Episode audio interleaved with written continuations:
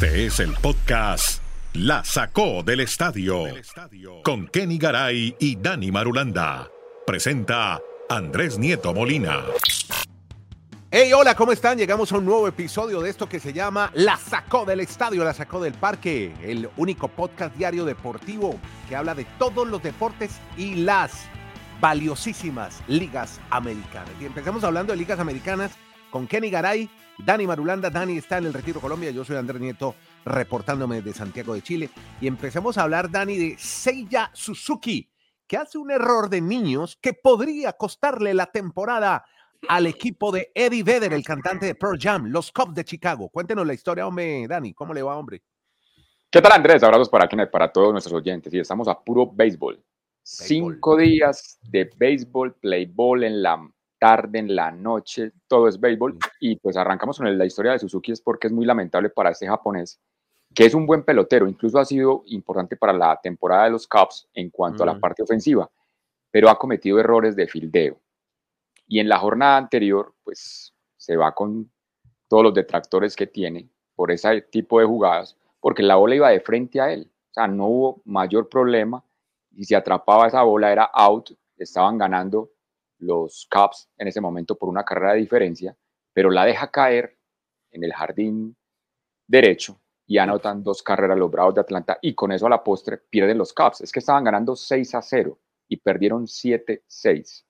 Entonces Suzuki queda como el malo de la película, el jugador que van a recordar si los Caps no llegan a la postemporada por esa jugada. Pero sabe que hay una, un antecedente que algunos han tratado de explicar qué pasa en ese parque de pelota de los Bravos de Atlanta, que es un parque relativamente nuevo. This, this is heartbreaking for Cubs fans. Two outs in the bottom of the eighth. Sean Murphy, it looks like it's going to be a routine catch for Seiya Suzuki, but Seiya Suzuki lets a routine fly ball just go through the webbing of his gloves. He might have tipped it, but he wasn't able to catch it. Seiya Suzuki hit a two-run triple earlier in this game, but look at this, right off the end of the lace of his glove, just a devastating error for the Cubs. If they end con un juego más de local en, en la postemporada. En condición de que haya un séptimo juego, siempre se jugaría en el Parque de Atlanta. Lo que sí queda claro es que van a descansar Dodgers y Bravos, ¿no? ¿Mm? Sí, total, exacto. O sea, los Marlins, yo veo a los Marlins jugando, vean, los estoy metiendo ya en los playoffs. Tan rápido, calma, calma. Y, que la boca no se me haga chicharrón. Yo veo a los Marlins jugando contra los cerveceros de Milwaukee. Sí, es que mire, ese es otro detalle, Andrés, Garay, oyentes. Ese es otro detalle. Mire, la gente dirá, bueno, si los Bravos, de, los Bravos de Atlanta barren en esta serie a los Cubs, los Cubs pueden barrer a los Brewers el fin de semana porque los Brewers van a jugar con suplentes. Mm. Van a descansar todos sus brazos. Un bravísimo. Pero no, pero venga, hay una pregunta. Los Brewers, si, si juegan a perder, les tocaría enfrentarse a los Cubs 48 horas después y es un duelo divisional.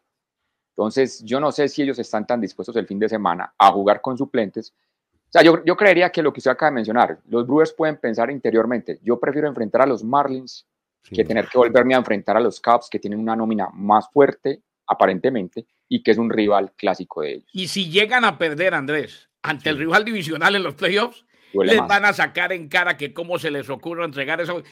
Nadie regala nada, esto es muy nada, No se regala nada. Vean, los que no regalan nunca nada son los campeones de la Liga Nacional, campeones de la temporada anterior, 2023. Hablo ni más ni menos que de los Philadelphia Phillips. Uy, y a propósito, ayer hubo, si vieron eh, que saquearon unas tiendas en Filadelfia. Sí, no, no solamente, que, no solamente que saquearon, no solamente que saquearon unas tiendas, Andrés.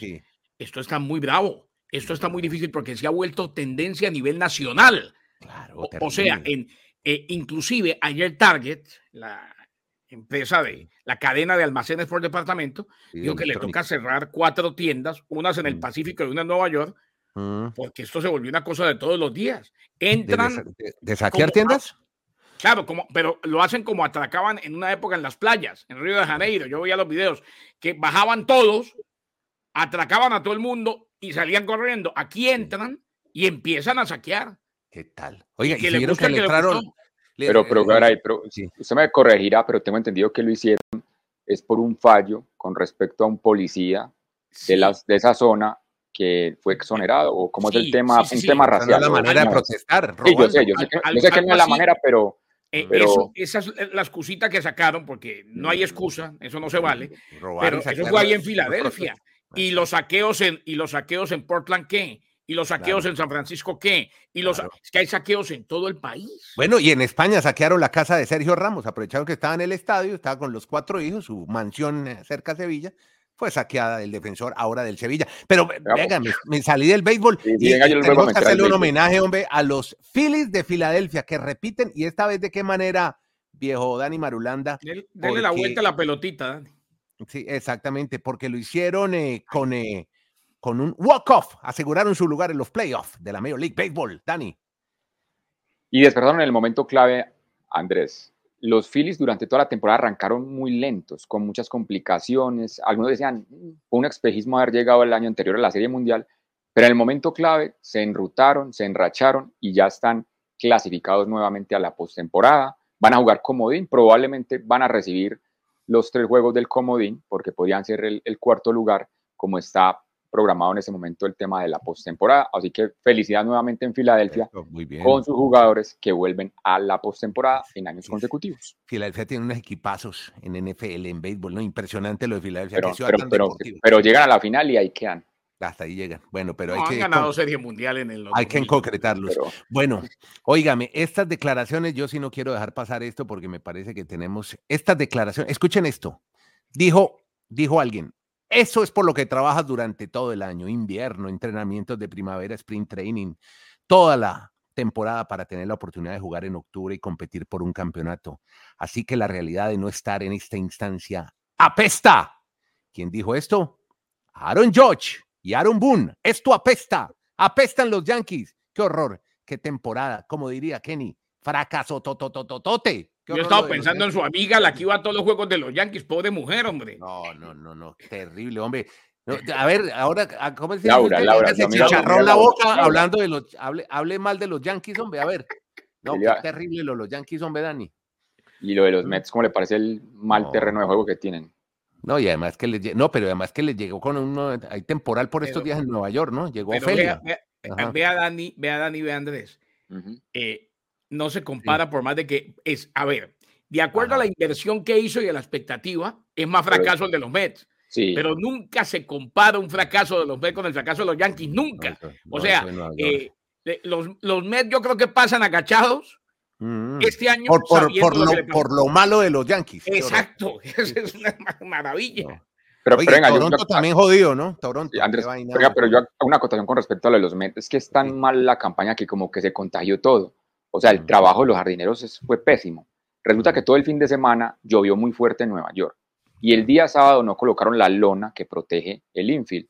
Y eso hizo que el día anterior no se pudiese desarrollar el juego frente a los Marlins porque no tenía las condiciones del campo para poder tener la integridad normal de los peloteros, de los beisbolistas, así que también muy mala la actuación, no solo de los peloteros, sino incluso de la misma franquicia, como no tienen un equipo de grandes ligas con los presupuestos que manejan, un buen manejo de, su campo de... ¿Qué arreglan primero, el campo de los Mets o las luminarias del estadio, Parque Estadio Envigado? ¿Qué llega primero? No, no, no, el de los ahí Mets. Se dan la mano, ahí se dan la mano. Pero yo creo que, exacto, y, podemos poner el metro de Bogotá también, y entonces... No, no, no, no, lo del metro. 81 años haciendo un metro, qué horror. Óigame, dijo, dijo, Andrés, Andrés dijo Bocho Walter, hablando de los Mets, una cosa que me, me, dejó reflexionando. Y, y, sería bueno que, que, el señor Madulanda nos, nos dé su concepto. Él dice, puede sonar a excusa, y, ahí sí creo que tiene razón. Y no voy a dar excusas, pero fue la primera razón de un efecto dominó terrible. La mm. lesión de Edwin Díaz en el Clásico Mundial. Bueno, ahí empezó todo, dijo. Ahí empezó. Y tiene razón, ¿eh? ¿eh? O sea, porque es que se, se le va al cerrador estrella y de ahí en adelante el equipo empieza a tambalear y vienen más lesiones y ya se había ido de Grom, en fin. Y un jugador que motivaba mucho la tribuna, un jugador que motivaba mucho. Ah, ese, era el que, ese, Andrés, ese era el que entraba con la trompeta. El de la trompeta. Ese era el que entraba con la trompeta, Andrés. Ah, claro, famoso. Podcast la sacó del estadio. Bueno, no, estoy que me hablo de Brianna Stewart, Kenny Garay. Mm. Vale la pena destacar a esta mujer, hombre, porque otra vez llega a ser eh, MVP en la WNBA. Pero mire que usted que habla de su equipo del Sons de Connecticut y ahí estuvo Alisa Thomas pegadita. Pero Brianna, hablemos de Brianna del New York Liberty, MVP. Muy bien, Garay. Tú que la has narrado y la has visto jugar tanto. Bastante, Andrés. Brianna Stewart, la venimos viendo desde que estaba en la Universidad de Connecticut, ¿eh? en Yukon. Yukona, Yukona. Es Yukona. Es que, ojo, Yukon es la mata. Yukon es el proveedor de los grandes talentos del baloncesto femenino en los Estados Unidos y yo me atrevo a decir que en el mundo porque muchos han ido a jugar a Europa. Eh, pero bien lo decía usted, Andrés, le ganó a Lisa Thomas, le ganó también a ella Wilson. pegadita por seis puntos a Lisa, bien. Sí, y ella Wilson le ganó nada más. La candidata mía era ella Wilson, de Las ah. Vegas, de Las Vegas Aces. Eh, y anoche le costó, yo decía con, con Viruega, eh, y me dijeron telenovelero, decía que es difícil en un día como ayer mantener amoblada la azotea, porque es que ayer, sí, porque ayer se le dio, ayer se le dio el premio MVP, se abrazó con las compañeras, sí, es el segundo MVP, pero este en la medida en que ya su carrera está entrando en recta final, significa mucho más. Y, ayer vea que el, Liberty de Nueva York no empezaba y Brianna Stewart resucitó en, en la segunda mitad eh, y también Sabrina Ionesco. Pero en el caso de Stewart es loable, loable lo que hizo en Yukon, loable lo que hizo en Seattle, loable lo que está haciendo con el Liberty y a ver si todo eso se termina cerrando con broche de oro con un título. Donde el Liberty y Las Vegas no se enfrenten en la final de la WNBA, sería la misma tragedia de la que hablamos con los Dodgers y los Bravos de Atlanta. Bueno, ahí está, perfecto. o sea, porque son equipos que hicieron, el Liberty de Nueva York hizo una inversión para ganar. Mm, bueno. Corny Vandersloot, eh, Sabrina Ionescu, Brianna Stewart y, y, Las Vegas 6 ya viene ganando, pese a que se lesionó Candace Park. Tiene fin. Me voy, me voy. Pasemos, a la NFL, porque tenemos dos, dos. Un quarterback nuevo para los Jets, poco cubriéndolo a Aaron Rodgers, pero antes Kenny nos habla de Chandler Jones, este linebacker de los Raiders que fue ingresado en un hospital en Las Vegas. ¿Por qué, Kenny? ¿Qué pasó, hombre? ¿Se acuerda, Andrés, que aquí eh, hablamos de lo preocupados que estaban los Raiders por la salud mental del jugador? Claro. Que posteó, que publicó en redes sociales mensajes sin sentido y demás. Él dijo desde el hospital, porque sigue internado, que lo llevaron contra su voluntad. Que, que, llegó, que llegó la policía a su casa y le dijeron, lo vamos a llevar a un centro de rehabilitación. Y ahí está. Eh, hay que esperar a ver qué fue lo que pasó, porque no es tan fácil llevar a alguien a un centro de rehabilitación, ojo. Aquí hay una cosa que se llama el Baker Act. No es que puedan llegar y que yo ya me diga, vea, llévese a Nieto. No, no es así. Eh, yo supongo que si se siguió la ley...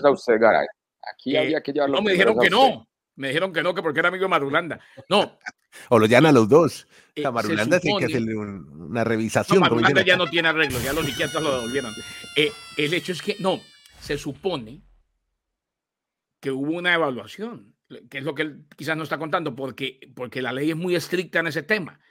Eh, para que a uno le hagan Baker Act, tiene que venir alguien con la policía que diga, sí, este muchacho está perdido.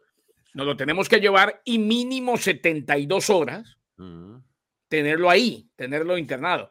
De hecho es que lo de Chandler Jones viene siendo difícil hace mucho tiempo. Linebacker que ganó Super Bowl con los Patriots en su época, que tuvo momentos gloriosos. Muy buen jugador. Y, y muy buen jugador, hombre. Ojalá se recupere y podamos tenerle un par de años más. Pero sí, queda claro que, que hay un problema y no nos está... Estamos eh, viviendo con la versión de él. Debe haber otras versiones ahora que se acabe cuando, porque va a salir del hospital en algún momento, obviamente. Claro. Bueno, y entonces eh, lo de Aaron Rodgers, no, ya, esta temporada no cuentan con él en, en Nueva York, en los Jets. Entonces los Jets dijeron, pues vamos a buscar, se fueron a, de compras al supermercado y se fueron por un quarterback. ¿Quién es el hombre que llegará a los Jets? Pues este hombre, antes de mencionarlo, Andrés, hoy estamos muy con todo el tema de Nueva York. Lo que pasa es que tiene tantos amigos, tantos seguidores Garay, que deben de estar muy pendientes de todo lo que está pasando en fracasos en Nueva York. Mets, fracaso. Yankees, fracaso. Los Giants se están yendo por un lado que parecería también ese tema. El único que saca la cara es el Liberty, lo que está comentando de la WNBA Garay, pero los Jets es deprimente. Entonces, Zach Wilson, con tantas críticas, incluso habló un referente histórico de los Jets, el señor Joe Namath, con el que ganaron un Super Bowl, el único que ha ganado los Jets, y él dijo en un programa, palabras más, palabras menos, he visto lo suficiente de este muchacho. Y da a entender que él no puede con la categoría que debe tener un, un quarterback en la NFL y sobre todo en, los Jets. Entonces los Jets llamaron ya a un quarterback. a Trevor Simeon, un jugador que siempre ha sido un suplente, un eterno segundo, que pues simplemente cumple y aquí va a ser suplente también. Exacto. Él va a entrar en caso de emergencia. Él incluso ya estuvo en los Jets en el año 2019, pero no es que sea la panacea ni que no sé, con ese jugador los Jets vayan a llegar a la postemporada. O sea, sigue siendo el clima muy complicado y se están filtrando declaraciones de que en el camerino, en el vestuario, los jugadores ya no respaldan a Zach Wilson, no es su líder, entonces es más complicado el tema para los Jets. Hay, hay dos cosas. La primera, eh, en, el tema de, en el tema de Zach Wilson y de los Jets de Nueva York, ¿sabe por qué sí están contentísimos los Jets? ¿Por qué? Porque reciben a los Chiefs en Monday Night Football. Ah. Vendieron todo, no de verdad, todo. O sea, una palera. los fanáticos de Taylor Swift están enloquecidos buscando ir a ver a Travis Kelsey. No le, o sea, era Taylor.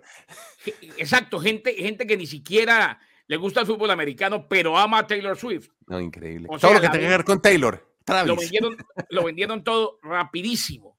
No hay nada que hacer. No, el mejor negocio para la NFL es tener a Taylor Swift ahí no, ya como no, sus, y, como dijo Belichick, fue la mejor atrapada de su vida. Bueno, muchachos, Kenny en Bristol, Dani Marulanda en el retiro, yo soy Andrés desde Santiago. Hacemos este podcast diario, hablamos de todos los deportes, las millonarias, las poderosas y valiosísimas ligas americanas. Muchas gracias a todos. Esto se llama Podcast La sacó del estadio.